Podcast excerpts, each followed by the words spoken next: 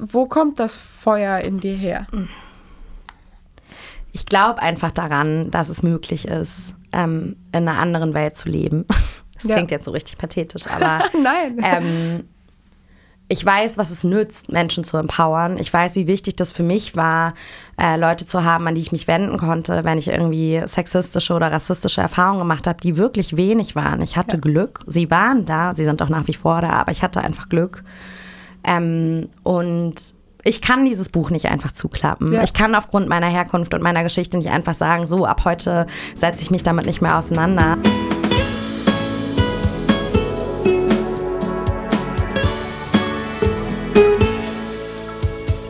Brezeln und Wein, der Podcast für die ehemaligen der Bucerius Law School. Liebe Zuhörerinnen und Zuhörer, ich begrüße euch ganz herzlich zu unserer mittlerweile, ich glaube, fünften Folge von Brezeln und Wein. Ich habe heute bei mir Dilan Bayern. Dilan ist eine Alumna des Jahrgangs 2010. Wir müssen jetzt die ganze Podcast-Folge lang so tun, als würden wir uns nicht besonders gut kennen. Das ist aber eine totale Lüge. Ich erzähle euch trotzdem sehr gerne, was Dilan macht. Äh, Sie hat hier an der Uni studiert und auch in Hamburg Ref gemacht.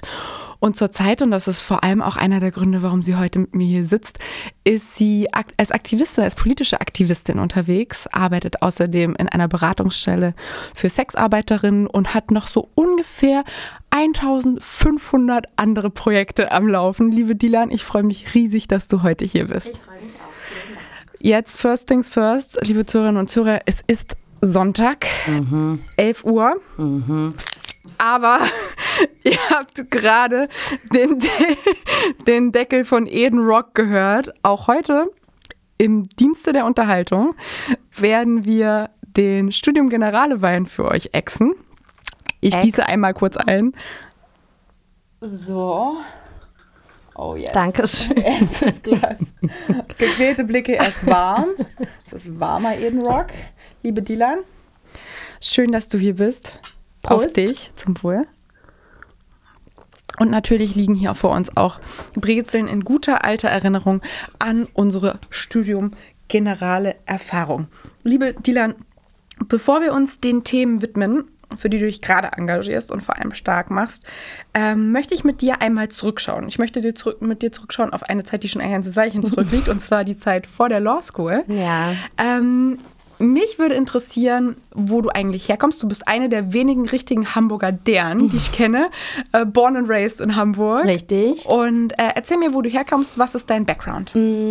Also ich hatte das große Glück, dass ich in Hamburg geboren bin und auch groß geworden bin. Wir haben dann die prägendste Zeit eigentlich in der Hamburger Sternschanze gewohnt. Ich hatte aber das Glück, dass ich in Altona in die Grundschule gegangen bin, da dann auch im Hort war und dann auch aufs Gymnasium gegangen bin und tatsächlich auch meine erste eigene Wohnung dann in Altona hatte, sodass ich eigentlich meine Jugend zwischen Altona, St. Pauli und der Sternschanze verbracht habe. Und ich weiß das nach wie vor sehr zu schätzen, dass ich in den Vierteln groß geworden bin. Viele Privilegien, die man da hatte und auch viel Zwischenmenschliches, was man da tatsächlich erlebt und erlernt hat, äh, davon zerre ich heute noch sehr. Wie war Altona, wie war die Sternschanze vor so 15 Jahren? Ich bin ja, ich hab mir, so, bin ja schon mit einem anderen Blick, naja, erstmal so mit ein bisschen Touri-Blick, einem zugezogenen Blick da hingekommen und habe dann auch natürlich dadurch, dass ich nie da gelebt habe, nie so richtig den Vibe aufgesogen. Wie war es vor 15 Jahren und wie hat sich verändert? Also hat es sich verändert oder wie ist es jetzt? Es hat sich auf jeden Fall verändert. Ähm, also insbesondere die Sternschanze, wir sind in die Schanze gezogen, da war ich sieben, ähm, war ein Viertel, was sehr durchmischt war, auch sehr geprägt war von Menschen, die drogenabhängig waren, ähm, sehr geprägt war von sehr politischen Menschen. Ähm, wo viele verschiedene Nationalitäten miteinander gelebt haben. Es war insgesamt ein sehr dynamisches Viertel, würde ich sagen. Äh, die Menschen in der Sternschanze würde ich, also jedenfalls die Menschen von damals so charakteris charakterisieren, als dass sie Dinge tendenziell in Frage stellen und auch irgendwie Veränderungen wollen und mitgestalten. Und ähm, das war in Altona ganz genauso. Also ich weiß, mein Vater lebt da schon jetzt seit fast weiß ich nicht, über 30 Jahren. Der ist nach Hamburg direkt nach Altona gezogen und der hat immer zu mir gesagt, das war das typische ArbeiterInnenviertel. Und wenn man sich die Sternschanze und auch Altona heute anguckt, dann sieht man natürlich, dass sich da eher die Struktur derart verändert hat, als dass da vor allem viele junge Familien leben. ähm, und auch so die Geschäftslandschaft auf jeden Fall so für mich eher so ein bisschen den Vibe hat von einem zweiten Eppendorf gepaart mit einer Innenstadt. Das war damals nicht so. Wir hatten viele kleine inhabergeführte Geschäfte. Es war eher alles so dorfmäßig. Ich bin da mit meinem Roller durch die Gegend gezogen mit meinen Freundinnen und jeder wusste, wessen Tochter ich bin. Und man hatte überall Ansprechpartnerinnen und es war ein großer Zusammenhalt. Das hat mir sehr gut getan. Ja, ich kann also ich, ich konnte es mir genauso aus deinen Erzählungen immer vorstellen. Mhm. Deswegen danke für die kleine Zeitreise. Ähm, ich glaube, es ist eine super spannende Gegend, um da groß zu werden. Mhm und wahrscheinlich auch vor allem mit dem Background deiner Eltern besonders gut, oder? Weil, wo kommen die her? Erzähl uns was ja, davon. also ich äh, glaube auch, dass das sozusagen wahrscheinlich eine unterbewusste Entscheidung meiner Eltern war, dass sie sich genau in diesen Stadtteilen, in dieser mhm. Stadt niedergelassen haben, sozusagen. Meine Mutter ist Türkin, die ist mit zwölf nach Deutschland gekommen, hat äh, albanische Vorfahren, also mein, Fa mein Opa mütterlicherseits ist Albaner, die sind dann in die Türkei emigriert. Und mein Vater ist Kurde, in der Türkei. Ähm, und genau, die haben sich dann beide hier kennengelernt, da waren die Ende 20. Also in der Türkei hätten die sich wahrscheinlich nie kennengelernt, weil die aus total unterschiedlichen Ecken des mhm. Landes kommen. Und ich glaube, dass die sich gerade in der Zeit, so mit Ende 20, in so einem hochpolitischen, spannenden Umfeld kennengelernt haben, Eben. hat auch deren Beziehung extrem geprägt. Ich wollte gerade sagen, gerade ja. dein Papa ist ja auch krass politisch vorgeprägt. Ja. Und dass man sich dann, dass einen dann die Schanze und Altona, dass einen das anzieht, das ergibt für mich voll Sinn. Ja, auf jeden das Fall. Das wäre so der Ort, den man sich in Hamburg dafür aussuchen will, wenn man andere kritische Geister will und sich so den, den Diskurs sucht. Ne? Jedenfalls damals, Jedenfalls auf jeden damals. Fall. Ja. Ja. Auf jeden Fall. Super cool. Ähm, ein Thema auch noch aus der Zeit vor der Law School. Sorry, ein etwas längerer Exkurs heute. etwas, was ich ehrlich gesagt viel zu spät über dich erfahren habe, aber ich möchte trotzdem wissen, wie es dazu kam. Du hast, als du noch schon bevor du an die Law School gekommen bist, hast du als Synchronsprecherin ähm, für Filme, korrigiere mich, Filme und Hörspiele mm, gearbeitet. Ja. Gesungen. Mhm. Und warst insgesamt in dieser ganzen kreativen äh, Film-, Hörbuch-, Radioszene unterwegs. Mhm. Ähm, was genau hast du da gemacht und wie bist du da hingekommen? Ähm, also ich war schon immer ein ähm, sehr wildes und aufgewecktes Kind und habe sehr gerne äh, gesungen und getanzt. Das und hat sich das nicht auch, verwachsen. Nee, das, hat sich, das wird sich hoffentlich auch nie verwachsen. Nein, ich hoffe auch. Ähm, und das hat sich so entwickelt, dass ich irgendwie meiner Mama immer auf die Nerven gegangen bin und unbedingt in einem Kinderchor singen wollte. Und das habe ich dann auch gemacht in Orten lange äh, bei Axel Peetz, auch nach wie vor einer meiner guten Freunde und Förderer. Und ähm, der hatte Verbindung zu Rolf Zukowski. Und äh, Rolf oh. Zukowski hat irgendwann mal ein Kinderchor zusammengestellt. Und da durfte ich Teil von sein und habe wirklich, glaube ich, insgesamt sechs Jahre sind wir zusammen getourt, haben ein Live-Album aufgenommen. Und äh, Rolf ist für mich auch nach wie vor eine sehr wichtige Bezugsperson. Also wir, wir sprechen bestimmt einmal im Monat miteinander. Und aus dieser Verbindung heraus ähm, sind dann Menschen auf mich aufmerksam geworden, die im NDR Kinderradio machen. Mhm. Das heißt, ich habe viel Radiohörspiele gesprochen, war ein paar Mal im Radio, habe dann auch meine Hauptrolle gelesen in einem Hörbuch von Kirsten Boje, ähm, habe tatsächlich auch mal in einem Kinderfilm mitgespielt und ähm, Genau, habe das immer sehr gerne gemacht, weil das auf jeden Fall für mich immer mehr Spaß war als irgendwie Arbeit. Ich mochte das, ich kann das ganz gut, ich habe da irgendwie ein Talent für. Das ich habe das nie eine gelernt. Schöne Stimme. Ja, ich persönlich denke mir immer so, wer hört sich, also wer möchte das die ganze Zeit hören, aber man hört sich ja selber auch immer anders und kritischer. Genau, und daher kam das tatsächlich. Und das war eine sehr spannende und aufregende Zeit. Also da bin ich sehr dankbar für, dass ich diese Erfahrung machen durfte. Und ja auch bis in die Haarspitzen eine kreative Branche mit ganz anderen Menschen als, vorsichtig ausgedrückt, die Sorte Mensch, die so wie ich ja. Jura studiert. Wie bist du auf die Idee gekommen, hier ah. an der Law School Jura zu studieren? Gute Frage. Nein. Ähm, genau, ich habe tatsächlich lange überlegt, weil ich auch ähm, dann irgendwann angefangen habe, so Hip-Hop intensiver zu tanzen und tatsächlich auch auf so ein bisschen Leistungsniveau zu gehen, ob ich irgendwie so eine Tanzausbildung mache. Mhm. Ich hatte auch vor der Law School tatsächlich ein Zweitengagement an der Hamburger Staatsoper an Land gezogen und habe mich dann irgendwie mal hingesetzt und überlegt, okay, ähm, wie sicher ist diese Schiene eigentlich? Ähm, kann ich das leisten, mit so viel Unsicherheit immer davon abhängig zu sein, ob man irgendwie gerade in einen wird, ne? Film ja. oder keine Ahnung was passt, genau, mhm. was das auch mit einem macht, so mhm. da ständig zu Castings zu gehen und dann irgendwie eine Absage zu bekommen, so ob das wirklich das ist, was mir so Freude bringt auf Dauer. Und habe mich lange mit meinem Tutor unterhalten, den ich auch sehr schätze. Und der hat irgendwann zu mir gesagt, weißt du was, ähm, du kannst so gut sprechen, du kannst dich so gut für Menschen einsetzen, ähm, du hast ein Gefühl für Sprache und Schreiben, du streitest dich gerne und du hast einen wahnsinnig großen Gerechtigkeitssinn. Was ist mit Jura? Mhm. Und ich wusste zu dem Zeitpunkt überhaupt gar nicht, was es bedeutet, Rechtswissenschaften zu studieren. Mhm. Wusste ich tatsächlich auch nicht, bis ich hier angefangen habe. Oh no, ich auch nicht. Worauf ich mich da eigentlich eingelassen habe. Vielleicht ist das auch besser ja. so.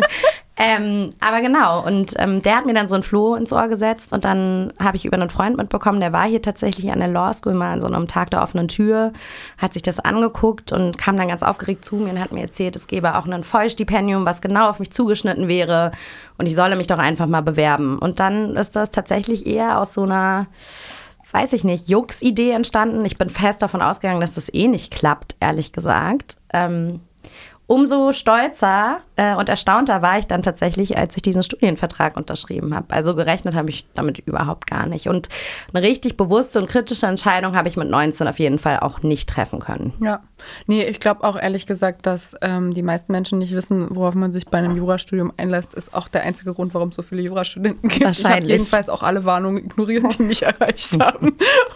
ja. Und dann auch erst spät gemerkt, wie scheiße anstrengend das ist.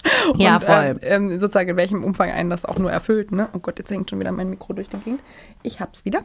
Ähm, ja, nee, das ähm, finde ich auf jeden, Fall, äh, auf jeden Fall spannend, dass sich dein Tutor auf die Idee gebracht hat. Bei mir haben witzigerweise auch alle Leistungskurslehrer mhm. mit Begeisterung darauf reagiert, aber auch die haben ja alle nicht Jura studiert. Ja, das stimmt. Das, das habe ich ihm auch später ja. nochmal zum Vorwurf gemacht. Er war tatsächlich dann auf meiner Immatrikulationsfeier ja. Und irgendwann habe ich dann irgendwie kurz vor dem ersten Examen habe ich ihm gesagt, du bist übrigens schuld daran, dass ich so leiden muss. ja, ich bin ja, ich bin ja sozusagen langfristig auch jetzt irgendwie habe ich ja meinen Platz gefunden und bin, bin ganz glücklich, aber auf jeden Fall der Weg dahin ja. für so Menschen, die auch sehr ähm, viel Austausch brauchen und eigentlich am liebsten in der Gemeinschaft Sachen entwickeln, ist für so ein buchlastiges Selbststudium wie Jura ja doch ein ziemlich äh, schmerzhafter. Und das war auf jeden Fall, ich glaube, das haben meine Lehrer auch nicht so kommen sehen, weil sie nicht wussten, wie viel man da allein Zeit in irgendwelchen Bibliotheken oder am eigenen Schreibtisch verbringen muss und wie dann, wie unberechenbar sich die Klausuren entwickeln werden. Ich glaube, das können nur Juristen beurteilen und Auf deren Meinung Fall. will man nicht hören. Nee, so.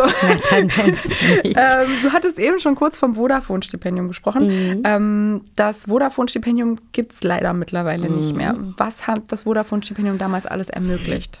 Also das war ein Stipendienprogramm von der Vodafone Stiftung, das hieß Vodafone Chancen mhm. und das war ausgeschrieben für Menschen wie mich, die Elternteile haben, die beide nicht in Deutschland geboren sind und äh, das Stipendium hatte zum Ziel, gerade private Universitäten oder irgendwie sehr hoch angesehene Hochschulen und Universitäten in Deutschland diverser zu gestalten, Menschen den Zugang zu erleichtern, dort zu studieren.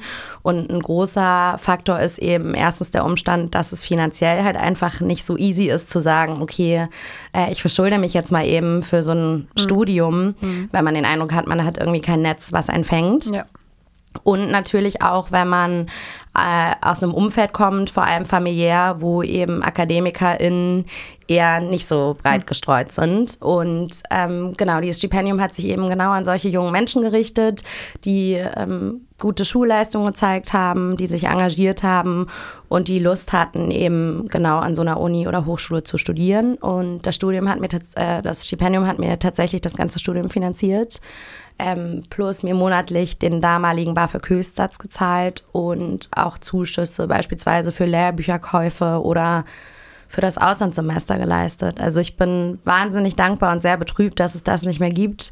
Es war immer so ähm, auf jeden Fall auch ein Ansporn für mich zu sagen, ey, wenn ich es irgendwann mal zu viel Geld mache, möchte ich genau sowas auch bieten, damit ja. Menschen sich keine Sorgen machen müssen, wie sie das irgendwie hinbekommen mit Miete und Einkauf und schon wieder für 100 Euro irgendein Lehrbuch kaufen ähm, weil diese Sorge einen auf jeden Fall sehr, sehr hemmt im Absolut. Studium und den Fokus oft auch leider verschiebt. Voll.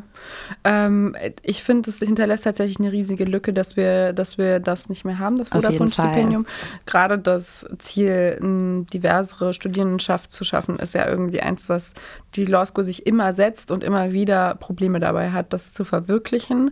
Ähm, an der Stelle ich bin ja UGVlerin. Mhm. Ich habe bei dem umgekehrten Generationenvertrag, der hat mir damals geholfen, auch äh, neben meinem BAföG-Höchstsatz zum Glück. Ja, äh, wirklich. Immerhin gibt es BAföG. Ähm, aber da Fall. hat der UGV sehr geholfen und ich weiß auch, dass die Hochschule das immer weiter ausgebaut hat, dass das mittlerweile fast jeder hat. Es gibt auch einen Auslands-UGV und es gibt für die Bewerbungskosten, da weiß ich noch, die gab es bei mir damals noch nicht. Es gibt jetzt auch dieses Bewerberstipendium, was einem diese Bahnfahrt hierher, ja. diese ICE-Fahrt hat irgendwie 140 Euro gekostet. Also ich habe mich auch tatsächlich, als ich aufgenommen worden bin, an den Alumni-Verein gewandt und ja. war halt so, hey, äh, ich hatte damals schon Glück, ich hatte ein Schülerstipendium, ja. ähm, aber war halt so irgendwie, ich musste diesen Englisch-Test bezahlen ja. und weiß ich nicht was wie. Und ich hatte das, das Glück, ich komme aus Hamburg, ja. aber das ist schon so eine krasse Zugangsschranke sozusagen, dass ich wirklich da vehement drum gebeten habe, dass sich da was ändert und dass man Finanzierungsmöglichkeiten schafft und bin sehr froh, dass sowas wie das Be Bewerberinnen-Stipendium dann ins Leben gerufen worden ist. Finde ich zehn Jahre zu spät, aber besser spät als nie. Genau, das macht der Alumni-Verein jetzt, da bin ich auch richtig glücklich drüber, dass es das jetzt gibt.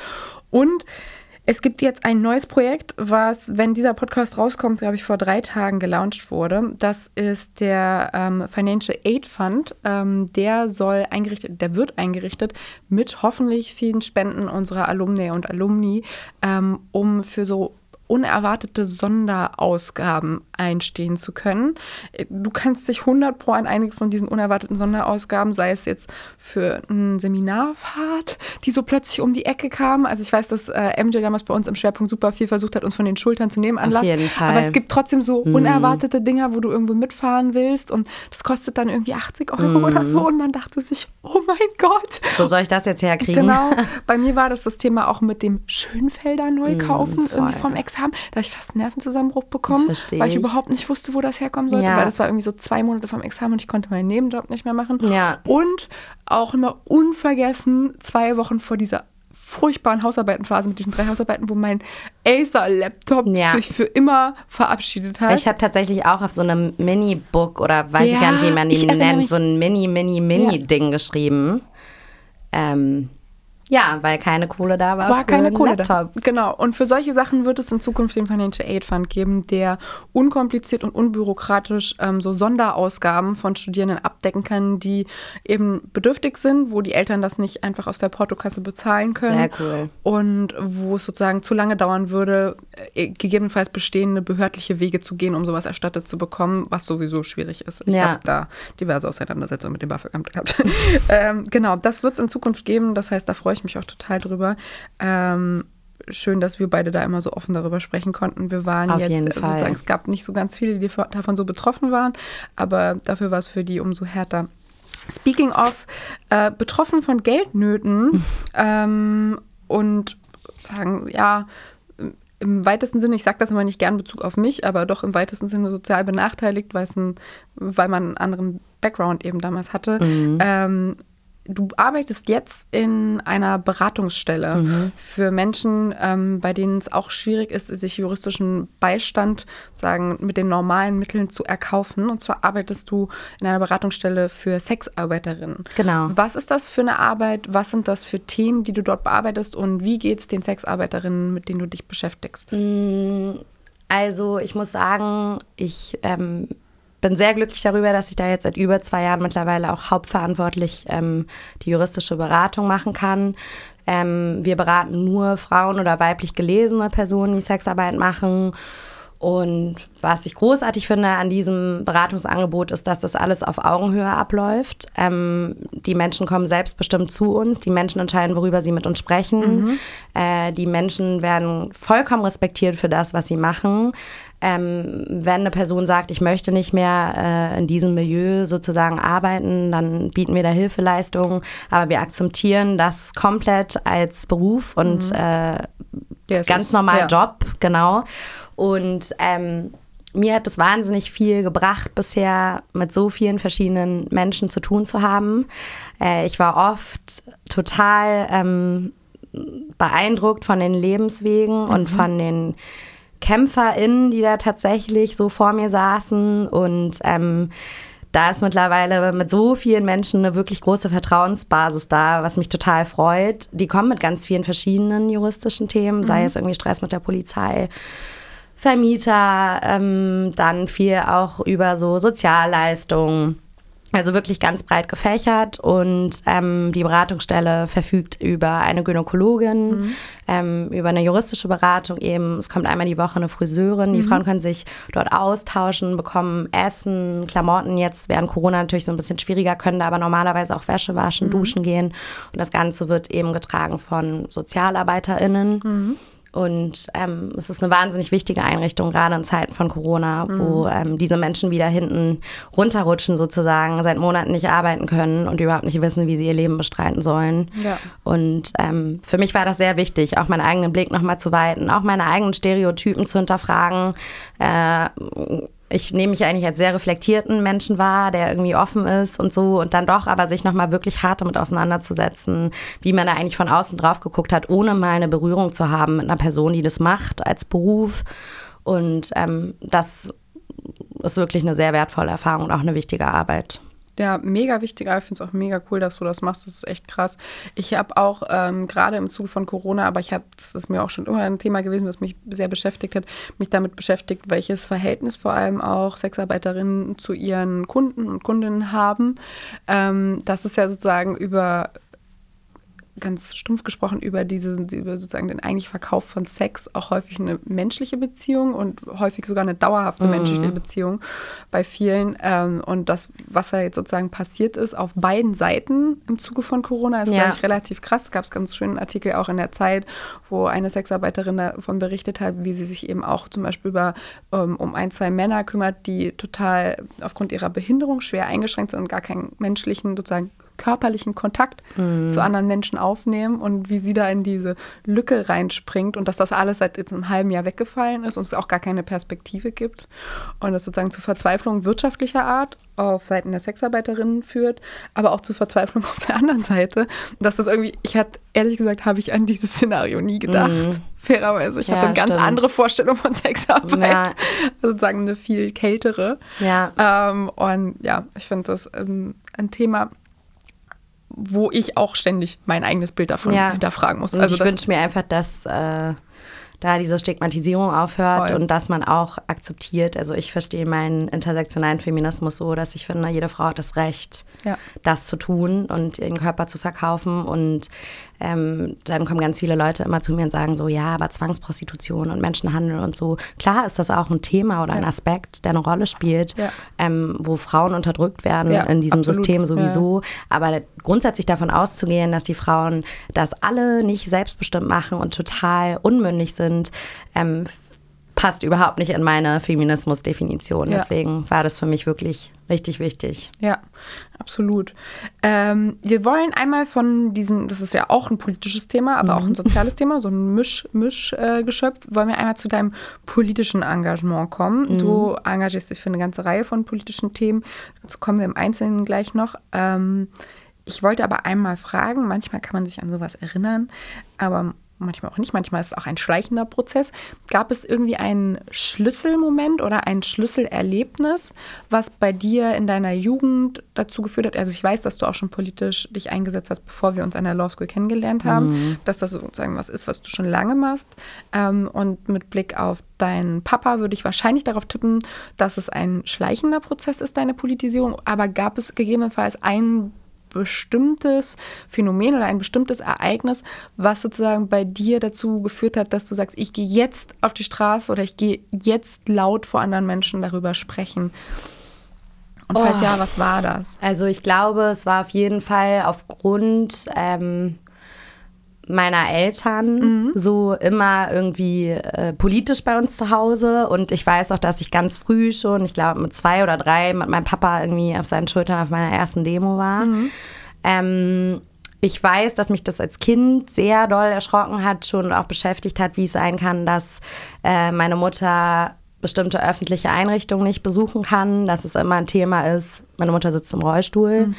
Ähm, wo meine Mutter irgendwie ebenerdig auf die Toilette gehen kann, mhm. wenn sie Ausflüge mit mir macht. Und meine Mutter hat wirklich ähm, alles mit mir gerissen. Also von Hansapark über Heidepark in Wildpark Schwarze Berge. Ja. Also wo ich mich manchmal wirklich gefragt habe. Jetzt Wildpark auch, Schwarze Berge bei wie, dem Berg am Anfang Wie runter. hat sie das geschafft? so? Ja. Ähm, ich glaube, dieses Kämpfergehen ist auf jeden Fall bei uns in, in der, Familie, Familie. vertreten. ähm, genau, dass ich da ganz oft dachte, Mensch, es kann doch nicht sein, dass ähm, Menschen behindert werden. Ja. Ähm, und das war, glaube ich, sowas, wo ich gelernt habe, okay, da muss man sich einsetzen, da muss man aufstehen, da, da muss man was sagen, das kann man nicht hinnehmen. Und dann sicherlich, je älter ich wurde, desto mehr dann auch mit dem tagespolitischen Geschehen. Und wenn man sich die weltpolitische Lage und Entwicklung anguckt, gerade in Europa äh, mit äh, der sogenannten Flüchtlingskrise, ich hasse diesen Begriff, ähm, war für mich irgendwann klar, okay, ich bin nun mal ein Kind von Menschen, die hierher eingewandert sind. Meine Ja. Mutter ist Tochter einer Gastarbeiterin. Mein Vater ist aus politischen Gründen nach Deutschland gekommen. Und ähm, ich habe das Privileg, dass ich hier geboren bin, dass ich einen deutschen Pass habe, dass ich fließend Deutsch spreche. Und es ist meine Pflicht, mich Ja. hier einzusetzen für Menschen, die es nicht so leicht hatten wie ich. Also es war viel auch erkennen sozusagen, dass ich natürlich auch unter schwierigeren, in Anführungsstrichen, Umständen groß geworden bin und irgendwie eine andere Prägung habe, aber gleichzeitig auch zu sehen, wie viel Glück ich hatte, wie privilegiert ich doch bin. So, ich ähm, Ja. spreche akzentfreies Deutsch, ich habe kein Ö, Ü, Y, Z in meinem Namen, Ja. ähm, ich bin nicht schwarz, Ja. so und das sind alles Privilegien, die ich habe. Ich bin keine männlich gelesene Person. Ähm, und die, finde ich, muss ich nutzen. Ja. Absolut. Wir kommen zu dem ersten großen Herzstück von, von Themen, für das du dich gerade engagierst, beziehungsweise gegen das du dich gerade Mhm. eng- engagierst. Und zwar ähm, ist das Thema Rassismus eins, was dich schon lange begleitet und wo du dich schon immer, also so lange wie ich dich kenne, und das sind jetzt auch schon zehn Jahre, wogegen du dich immer schon stark gemacht hast in verschiedenen Ausprägungen, verschiedenen Konstellationen. Ähm, das nimmt gerade super viel Raum Hm. in deinem Leben ein, nicht erst seit Hanau, aber vor allem auch seit Hanau. Auf jeden Jetzt mal Fall. so formuliert. Ähm, erzähl mir mal, wie du das Thema, wie du die Diskussion darum wahrnimmst und was du gerade in diesem Bereich machst. Ich glaube, ich habe für mich verstanden, dass ähm, Empowerment extrem wichtig ist, dass man selbst anerkennt, wer man ist und wie man hier in diesem Land lebt. Ja. Ähm, mir war es sehr wichtig, mich nochmal in, dem, in dieser ganzen Debatte mit meiner eigenen Biografie auseinanderzusetzen und auch mit dem Umstand, wie viel oder wenig ich dazu stand, ähm, wie viel das dann doch schambehaftet war, irgendwie dass Familienmitglieder oder Eltern nicht akzentfreies Deutsch sprechen, dass man sich dafür geschämt hat, irgendwie was es zu Hause zu essen gab, dass man eine Familie hat, in der eben nicht so AkademikerInnen der Standard sind, dass der Vater jetzt nicht ein Smoking zu Hause im Schrank hängen hat. Und all das, was ähm, wo ich glaube ich auch oft irgendwie meinen Eltern gegenüber unfair war, weil mir das peinlich war, weil ich dazu nicht gestanden habe, mal zu reflektieren und mir zu sagen, so wer bin ich eigentlich? Und zu lernen, stolz darauf zu sein und mich mit Menschen zu umgeben, die da ähnliche Erfahrungen gemacht haben, eben weil sie auch nie als wirklich ganz deutsch gelesen werden Ja. ähm, und mich zusammenzutun mit diesen Menschen und mich auszutauschen und zusammen Strategien zu entwickeln und auch über Erfahrungen zu sprechen, war wahnsinnig wichtig. Ähm, und ich empfinde die Debatte als ähm, notwendig, aber als nicht ehrlich genug.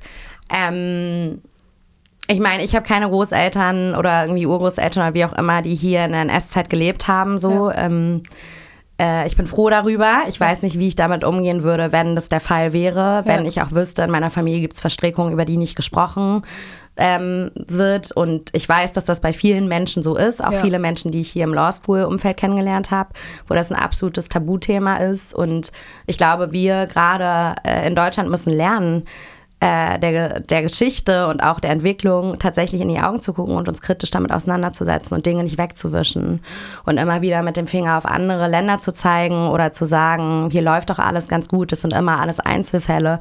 Nein, sind es nicht. Und ich finde, damit ähm, silenzen wir auch die Erfahrung von Menschen, die hier off-color sind oder schwarz sind. Und ähm, das steht einem Land wie Deutschland mit seiner Geschichte absolut nicht zu. Nee, absolut nicht. Eben, wenn du dir das letzte halbe Jahr anguckst, in dem du nochmal verstärkt deinen Fokus auf äh, Engagement gegen Rassismus sozusagen darauf gerichtet hast, was waren so konkrete Projekte? Was waren vielleicht besonders schöne, in Anführungszeichen, weil es meistens wenig richtig schöne Momente, sondern manchmal gibt es einfach nur wahnsinnig berührende Momente. Auf jeden Und Fall. Was, äh, was waren vielleicht auch irgendwie Momente, wo du sagst, okay, krass, das hat mir eigentlich fast den Boden unter den Füßen weggezogen und mir so richtig, ich war richtig schockiert, warum nicht mehr Menschen mit mir da standen. Oh, da gab es einige Momente, ja, ehrlich ich gesagt. ahnt, ich ahnt. Aber nimm uns mit auf die Reise. Ähm, also, ich glaube, dass gerade der Ausbruch äh, dieser Pandemie nochmal ganz deutlich gemacht hat, äh, welche Menschen hier da einigermaßen gut mit umgehen können und äh, das irgendwie schaffen, Mhm. finanziell, auch wenn es alle irgendwie betroffen hat, auf jeden Fall. Das will ich überhaupt gar nicht in Abrede stellen. Und welche nicht. Und ähm, gerade beispielsweise die Menschen der Gruppe Lampedusa in Hamburg, Ja. die seit Jahren darum kämpfen, hier anerkannt zu werden, die seit Jahren darum kämpfen, dass sie Zugang bekommen zum Arbeitsmarkt, zu kultureller Teilhabe. Ähm, das sind Menschen, die weiterhin illegalisiert sind und die natürlich dann in solchen Zeiten absolut große Probleme haben mit Geld und sowieso Unterkunft und dieses ganze Thema, also was da passiert ist, als Corona ausgebrochen ist, ähm, wie viel ich da gesehen habe, wie viel Bedürftigkeit herrscht, äh, wirklich mit einfach Schlafplatz, Menschen mit Kindern, die ähm, schon, weiß ich nicht, wie lange Zeit auf der Flucht waren und wie viel traumatische Dinge erlebt haben und dann hier sind in einem sicheren Land und trotzdem kein Dach über dem Kopf haben und sich nicht einfach an eine Behörde wenden können. Und damit will ich auch sagen, so sich in Deutschland einfach an eine Behörde wenden und Geld bekommen, so easy ist das alles auch nicht. Damit will ich nicht unser ganzes Sozialsystem absolut kritisieren, aber ähm, ich mache das jede Woche irgendwie bestimmt zehnmal, mich mit solchen Anträgen beschäftigen in der Beratungsstelle und Ja. so. Das ist auch für eine Juristin ähm. Ja. nicht ganz so einfach. Und, das ist ja auch, es- die Mühlen malen auch einfach Genau, es ist ne? alles sehr langsam, man fühlt Ja. sich einfach nicht gesehen. Und da zu sehen, wie viel Elend und Armut und Leid herrscht, Mitten in Hamburg. mitten in Hamburg, in der weltoffenen Stadt, ähm, wie viele Menschen tatsächlich eigentlich auch psychologische Beratung Mhm. bräuchten, wie viele Kinder schwerst traumatisiert hierher kommen. Ähm, das hat mich sehr mitgenommen. Äh, daraus haben wir dann eine Kampagne gestartet, Open the Hotels Hamburg, Ja. und wollten die Stadt dazu bewegen, die leerstehenden Hotels und Hostels und Herbergen zu öffnen für Menschen, die im Zuge der Pandemie eben obdachlos geworden sind, unterzubringen. Ähm, das wurde vom Hamburger Senat leider überhaupt gar nicht so gesehen, wie wir das vorbereitet haben mit einem riesengroßen Konzept mit Medizinern und Psychologinnen und so weiter und so fort. Also das war wirklich nochmal ein herber Schlag. Ähm, dann der Zwischenfall am UKE letztes Jahr mit William Tono Mopta, der zu Tode gekommen ist. Ähm, wie sowas dann eingestellt wird. Ich meine, ich kenne auch ähm, juristische Abläufe. Ich weiß, dass das alles irgendwie Hast selbst bei der natürlich STA gearbeitet. genau ja. juristisch betrachtet werden muss und ähm, sicherlich auch überprüft wird. Trotzdem ist es für mich immer wieder, obwohl ich das auch studiert habe, schwierig Ja. ähm, tatsächlich zu verstehen, wie da Recht und Gerechtigkeit nach meinem Empfinden oft dann doch nicht so laufen, wie ich mir das wünschen würde. Und die Einstellungen, sozusagen die eingestellten Verfahren, es sind ja tatsächlich auch einfach statistischer nachgewiesen, einfach häufiger bei POC, ne? Genau. Also Also, das ist sowieso nochmal sozusagen ein anderer Strang und ähm, genau, also das sind so Geschichten. Und klar, auch als dann so Black Lives Matter hier riesig groß wurde und so viele Menschen da am Jungfernstieg und am Rathaus standen, so, das war im ersten Moment, habe ich mich darüber gefreut und war natürlich weggeblasen davon. Und im nächsten Moment dachte ich so, Mensch, so wieso ähm, müß, müssen wir immer erst warten, bis Menschen zu Tode kommen? Wieso muss sowas aus Amerika hier rüber schwappen? Ja. Wieso setzen wir uns nicht äh, damit auseinander, was hier tagtäglich passiert? Wo waren die Menschen am 20. Februar, einen Ja. Tag nach meinem Geburtstag? Ähm, der Tag äh, nach dem rassistischen Mord an neun jungen Menschen mitten in Deutschland durch einen bekennenden Rechtsextremisten. Ähm, das enttäuscht mich. Also das, ja, das kann ich auch überhaupt nicht gut in Worte fassen. Da bin ich einfach fassungslos. Und wie schaffst du es trotzdem sozusagen persönlich überall, also ich sage jetzt bewusst nicht nur die letzten Monate, die super intensiv bei dir waren in Sachen Engagement, sondern über all die Jahre immer wieder am Ball zu bleiben und ähm, sozusagen was, wo kommt das Feuer in dir her? Ich glaube einfach daran, dass es möglich ist, ähm, in einer anderen Welt zu leben. Das Ja. klingt jetzt so richtig pathetisch, aber Nein. ähm, ich weiß, was es nützt, Menschen zu empowern. Ich weiß, wie wichtig das für mich war, äh, Leute zu haben, an die ich mich wenden konnte, wenn ich irgendwie sexistische oder rassistische Erfahrungen gemacht habe, die wirklich wenig waren. Ich hatte Glück. Sie waren da, sie sind auch nach wie vor da, aber ich hatte einfach Glück. Ähm, und ich kann dieses Buch nicht einfach zuklappen. Ja. Ich kann aufgrund meiner Herkunft und meiner Geschichte nicht einfach sagen, so ab heute setze ich mich damit nicht mehr auseinander. Nein, weil dann bekomme ich wieder mit, wie ein schwarzer Freund von mir oder mein eigener Bruder irgendwie einfach mal eben so äh, von der Polizei kontrolliert wird, ohne irgendeinen Anlass. Und wie natürlich diese Menschen sich fragen, warum passiert das ausgerechnet immer wieder mir? Ähm, das kann ich nicht beiseite schieben und das möchte ich auch nicht. Und ich glaube, das Feuer kommt daher, dass ich ähm, gemerkt habe, dass es viele Menschen gibt, denen es ähnlich geht und gelernt habe, mich mit diesen Menschen zu umgeben, mit Menschen, denen ich mich nicht erklären muss, denen ich nicht erklären muss, warum es nicht sein kann, warum man ein bestimmtes Wort oder eine bestimmte Bezeichnung für einen Menschen oder sein Äußeres nicht benutzt, ja. wenn es diese Menschen oder diese Menschengruppe verletzt. Ja. Ähm, wir haben eine sehr reiche Sprache, es gibt genug Möglichkeiten, das zu umschreiben und ich habe keine Kraft mehr, Menschen Menschen, die dieses Feingefühl nicht entwickeln wollen, von irgendwas zu überzeugen. Das sollen andere Leute machen, die nicht unmittelbar von Rassismus betroffen sind. Das ist wichtig, da im Gespräch zu bleiben.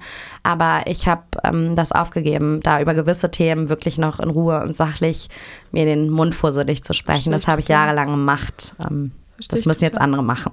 Verstehe ich total. Unter, also sagen einmal das persönliche und das gesellschaftliche Engagement, wo du zu Recht sagst, man kann probieren, Menschen zu motivieren und sie einzufangen und das Feuer auch in ihnen zu entzünden, aber das geht immer nur bis zum gewissen Punkt. Auf jeden Fall. Was, aber unter uns Juristinnen gesprochen, ähm, mhm. ähm, wir wissen auch, dass tatsächlich ähm, die Diskriminierung von POC, von Menschen mit Behinderung, von Menschen mit äh, anderer sexueller Orientierung als heterosexuell, dass, dass die auf vielen Ebenen stattfindet. Mhm. Ich ähm, denke immer schon an die erste Schwelle, den Zugang zu Bildung. Mhm. Ich glaube tatsächlich, dass schon viel gemacht wurde und dass sozusagen das Konzept auf dem Papier schon ganz gut ist. Ja. Ich glaube doch trotzdem, dass man mit einer frühen Kita-Pflicht und so viele Menschen abholen kann. Aber äh, also das ist nur persönliche ja. Meinung, weil ich glaube, dass dort viel eingefangen wird und dass man da viel richtig machen kann. Man kann auch viel falsch machen, aber man kann sehr viel richtig ja. machen. Ähm, abgesehen von den Themen, aber auch Themen wie Bildungszugang, Jobs bekommen mhm. und innerhalb der Jobs bleiben und befördert werden, mhm. sozusagen als wichtige nächste Schritte. Zugang zu Wohnungen ähm, und eben auch die Stellung innerhalb unseres Rechtssystems. Polizeigewalt ist ein ganz großes Thema jetzt gerade, aber nicht nur. Es befindet ja auf ganz vielen Ebenen statt, dass man diskriminierend behandelt wird, also dass diese Menschen diskriminierend behandelt wird. Gibt es irgendwelche Sachen, wo du sagst, boah, das ist aus juristischer Sicht längst überfällig, da was zu drehen. Oder da sollte der Gesetzgeber bzw. die Exekutivorgane zwingend tätig werden. Fällt dir irgendwas ein? Mhm. Wir hatten jetzt kürzlich über das ganze Thema Polizeigewalt, dass das aufgearbeitet werden muss, wissenschaftlich mal gesprochen. Aber ich will es darauf sozusagen nicht nur begrenzen. Ja, das ist aber auf jeden Fall tatsächlich ähm, für mich ein Punkt, der extrem wichtig ist. Mhm ähm, ich finde, wenn wir unseren Staatsorganen vertrauen sollen und auch der Staatsgewalt, dann ist es wichtig, dass wir den Eindruck haben, gerade als äh, BPOC, also Black und People of Color, mhm. dass wir sehen, dass sich damit auseinandergesetzt wird, was passiert innerhalb der Polizei. Ähm, die Begründung, warum man eine Studie zum Racial Profiling in der deutschen Polizei nicht durchführen müsse, die will ich hier jetzt nicht reproduzieren. Die finde ich einfach äh, lächerlich und natürlich auch nicht haltbar. Und ähm, das ist was, was ich mir sehr wünsche. Das ist was, was längst überfällig ist, dass zum Beispiel die Hamburger Polizei ähm, anerkennt, dass wir eine unabhängige Beschwerdestelle brauchen, die der Polizei auf die Finger guckt, damit wir das alles kontrolliert wissen. Ähm, und das immer abzutun mit äh, Polizeihass oder absoluter ähm, überkritischer Haltung, finde ich, ist der falsche Weg. Ähm, das ist wirklich was, wo ich mir denke, das muss passieren. Ich verstehe nicht, warum Begriffe wie das N-Wort in Deutschland nicht endlich äh, als Beleidigung aufgefasst werden, warum man da nicht endlich äh, schwarzen Menschen den Rücken stärkt. Ähm, und anerkennt, dass das ein Wort ist, was nicht benutzt werden darf und was Menschen verletzt. Äh, das sind so Geschichten, die natürlich auch gesellschaftspolitisch sind, aber wo ich auch denke, dass wir die juristische Handhabe haben oder hätten, diese Dinge umzusetzen. Und da frage ich mich immer wieder, wovor wir Angst haben. Ja, absolut. Ich denke auch, dass wir sozusagen so, so überstrapaziert überstrapaziert, wie das vielleicht klingt, aber mit dem AGG auch grundsätzlich ein Gesetz haben, wo durchaus noch Möglichkeiten bestehen, mhm. sozusagen diesem zahnlosen Tiger zu mehr Wirkung zu verhelfen. Auf jeden Fall. Und ähm, durch sozusagen, ich glaube, es gibt irgendwie so Ausnahmetatbestände, was den Zugang zum Wohnungsmarkt und so angeht. Ähm, ist auch eine, glaube ich, ursprünglich grüne Forderung immer gewesen, dass man das einfach streicht und einfach sagt, es ist egal wo, du darfst nicht wegen dieser Diskriminierungsmerkmale beschränkt werden in deinem Zugang zu Wohnungen. Das Problem Jobs. ist ja oft, finde ich, oder was ich so erlebe, auch wenn ich mit Menschen spreche, die eben so Erfahrungen gemacht haben, ähm, dass, ihnen nicht, dass ihnen nicht zugehört wird. Ja. Dass ihre Erfahrung oder ihre Wahrnehmung ständig in Frage gestellt wird. Also es ist auch so ein bisschen, nennt sich Gaslighting, diese Praxis, ja. dass man sich dann immer wieder erklären muss und dann so Sachen kommen wie, ja, aber bist du dir denn sicher, dass das rassistisch gemeint ist und bist du da nicht vielleicht ein bisschen zu sensibel? Und dass man eben, glaube ich, ab einem gewissen Punkt überhaupt gar nicht mehr sich selbst vertraut, ja. ähm, seine eigene Wahrnehmung ständig hinterfragt sieht und irgendwann dann vielleicht auch selber hinterfragt und ähm, überhaupt an den Punkt zu kommen, für sich einzustehen und zu sagen, ja. ey, ich äh, fühle mich da ungerecht behandelt und es gibt äh, irgendwie auch Menschen, die das mitbekommen haben und ich brauche da eine Stelle, die mir den Rücken stärkt und ähm, das ist, glaube ich, das A und O, dass wir in einer Gesellschaft leben, wo Menschen hingucken und wo Menschen zuhören und wo man, wenn man was mitbekommt, dass jemand, der nicht ähm, gut Deutsch spricht oder augenscheinlich in einer Situation ist, wo, keine Ahnung, jetzt mal ausgedacht, eine Person von zehn Polizistinnen umringt ist, dass man da hingeht und dass man sich das anguckt ohne und jetzt die Maßnahme zu stören, sagt, ja, so, ja. aber da das Gefühl gibt, ey, wir sind eine Gesellschaft und wir halten zusammen und wir achten aufeinander. Und ähm, das ist, glaube ich, dass wir das hinbekommen, auch schon den Jüngsten mitzugeben, so dass Zivilcourage, ehrliche Zivilcourage, ähm, das A und O ist für und ein gutes sie keine Zusammenleben. Hautfarbe kennt. Ja, also das auf jeden Fall. So, ich glaube, der Spruch so, es gibt kein, ich sehe keine Hautfarbe, stimmt auf jeden Fall nicht. Nee, das ist aber falsch. Das Zivilcourage keine aber genau, das, genau, das muss das, so sein. das ähm, muss auch das tief muss sitzen. so sein. Und das, das sind Dinge, auf die wir mehr, ja. mehr Wert legen müssen. Absolut vom Thema Rassismus, weil wir schon wieder viel zu wenig ja. Zeit haben, äh, komme ich mit dir noch ganz schnell zu einem letzten Themenkomplex, über den ich sprechen möchte. Mhm. Und zwar ist das, du meintest schon, die Flüchtlingskrise, das Wort kannst du nicht mehr hören. Das kann ich auch total nachvollziehen, finde ich auch eine total weirde Beschreibung von allem, was in unserer Außen- und Einwanderungspolitik schief geht ähm, und auch eine extreme Vereinfachung. Mhm. Ich weiß, dass über das Thema Rassismus, da haben jetzt sozusagen viele von uns hier an der Law School in unserem Umfeld immer noch ein sehr dezidiertes Bild und mhm. eine sehr, oft auch sehr ehrenwerte, sehr gute Einstellung dazu. Wie engagiert sie dabei sind, das sei jetzt mal dahingestellt. Mhm. Aber jedenfalls die Grundeinstellung stimmt. Was die Flüchtlingspolitik angeht, geht so. Eigentlich. Ähm, ich habe versuche das auch immer wieder zu hinterfragen. Und zum Beispiel jetzt mal in Bezug auf mich, ja. mich mal zu fragen, warum ich mich damit immer nur so sporadisch befasse. Und ich glaube, wenn ich mich tiefer damit befasse, warum es, warum es sozusagen diesen äh, Ansturm von Geflüchteten auf Deutschland, auf Europa gab, dann müsste ich eigentlich mal ganz groß in Frage stellen, worauf der Wohlstand meines Heimatlandes beruht und worauf dann meine Bildung und mein Wohlstand. Also würde sagen, wenn ich das ist ja, das bin ich komplett gesagt, bei dir. Das ist ehrlich gesagt, glaube ich, wenn ich mal ganz ehrlich zu mir bin, ja. ist das das große Ganze, was dahinter steht. Ist ganz genau so, sehe ich ganz genau so. Ich glaube sozusagen, es gibt keine einfachen Antworten darauf, aber es ist auf jeden Fall der Grund, warum man nicht mal versucht. Ja, es ist halt raus aus der Comfortzone. Ne? Man muss viel hinterfragen, man muss ähm, sich viel auch eingestehen. Total. Und ähm, super ungemütlich. Das ist sehr ungemütlich. Ja. Das tut sehr weh. Total. Ja. Ähm, was was niedrigschwelliger und das war trotzdem schon eine relativ hohe Schwelle, aber was was gut funktioniert hat, war eine Initiative, die du 2015 hier an der Law School äh, gestartet hast und über die ich noch ganz kurz mit dir sprechen muss, ja. auch wenn wir nur noch wenig Zeit haben. Ja.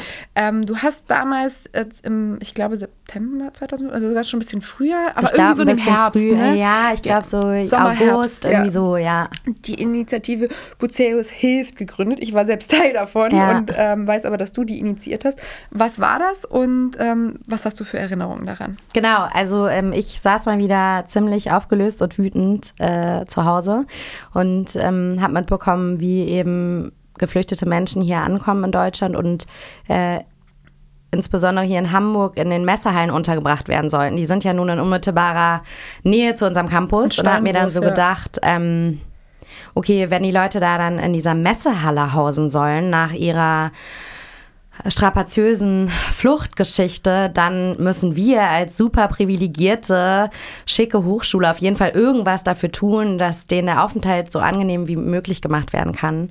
Und habe dann einfach ähm, aus dieser Emotion heraus eine E-Mail geschrieben und gesagt, hey, wisst ihr eigentlich, dass da in den Messerhallen jetzt Menschen einziehen ähm, und was können wir machen? Und habe einfach wirklich erstmal stumpf aufgerufen zu einem Treffen hier an der Hochschule und war überwältigt davon, wie viele Menschen gekommen sind.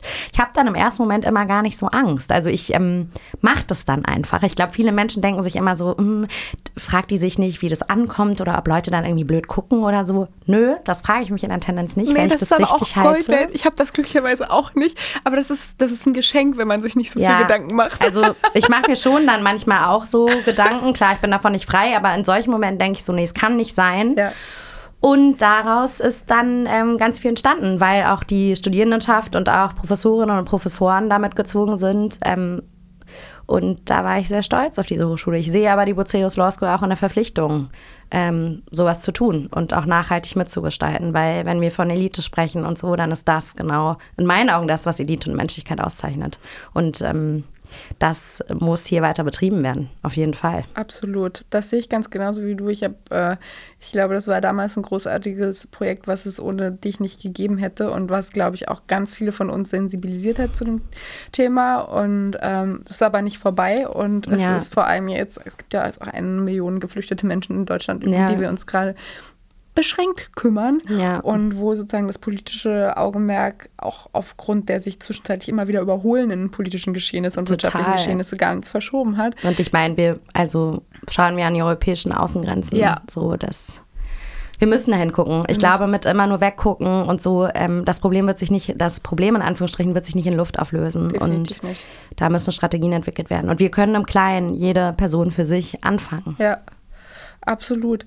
Ich wollte mit dir noch über 20 andere Sachen, unter anderem ja. die Migrantifa, die Seebrücke und keine Ahnung was sprechen, aber unsere Zeit ist vorbei. Ja. Liebe Dilan, tausend Dank, dass du hier warst. Das ich danke dir. Wie immer ein wunderbares Gespräch und ich habe äh, wie immer für mich ganz viel Inspiration mitgenommen und ich bin mir ganz sicher, unseren Zuhörerinnen und Zuhörern geht es genauso. Jetzt bleibt mir nichts weiter übrig, als um mittlerweile 12.02 Uhr.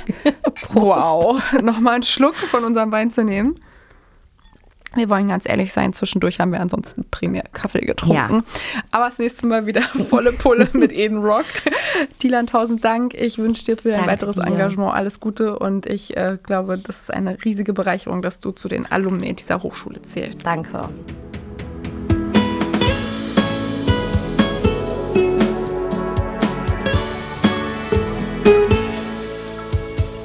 Brezeln und Wein der Podcast für die ehemaligen der Bucerius Law School.